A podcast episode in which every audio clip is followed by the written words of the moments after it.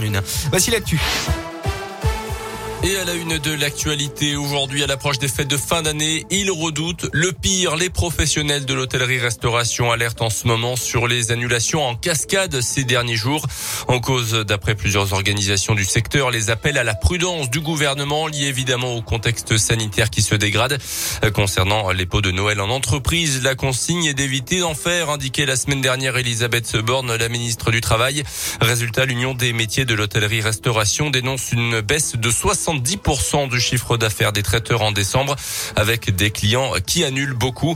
Et la même chose se ressent aussi en restauration, explique Alain Grégoire, le président de l'UMI en Auvergne-Rhône-Alpes et lui-même gérant d'un hôtel à Saint-Nectaire dans le Puy-de-Dôme surtout sur euh, l'activité liée au monde de l'entreprise, des repas collectifs, des repas de séminaire, des repas de team building.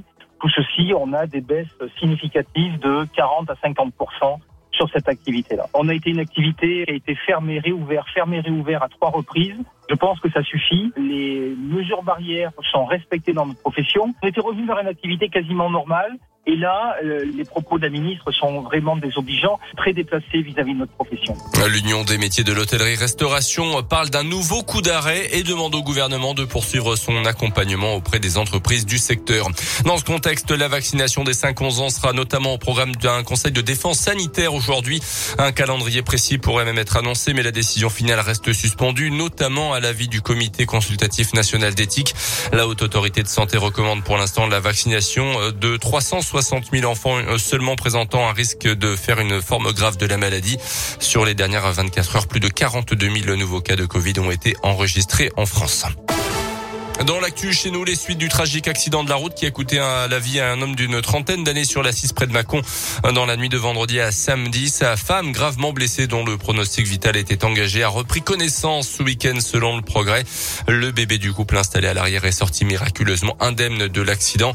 Leur voiture a été percutée par un poids lourd qui a traversé la barrière centrale de l'autoroute pour une raison encore inconnue. En bref, le premier meeting d'Éric Zemmour en tant que candidat à la présidentielle était très mouvementé hier en région parisienne. Des militants antiracistes ont tenté de perturber le discours du candidat. Résultat des affrontements avec certains partisans d'Éric Zemmour. Une, une équipe de l'émission Quotidien sur TMC a été huée et rapidement exfiltrée également. Le sport avec le foot et la fin de la 17e journée de Ligue 1. Lyon qui cale encore. Match nul de partout à Bordeaux hier soir. Lyon est 12e et se déplace à Lille dimanche prochain.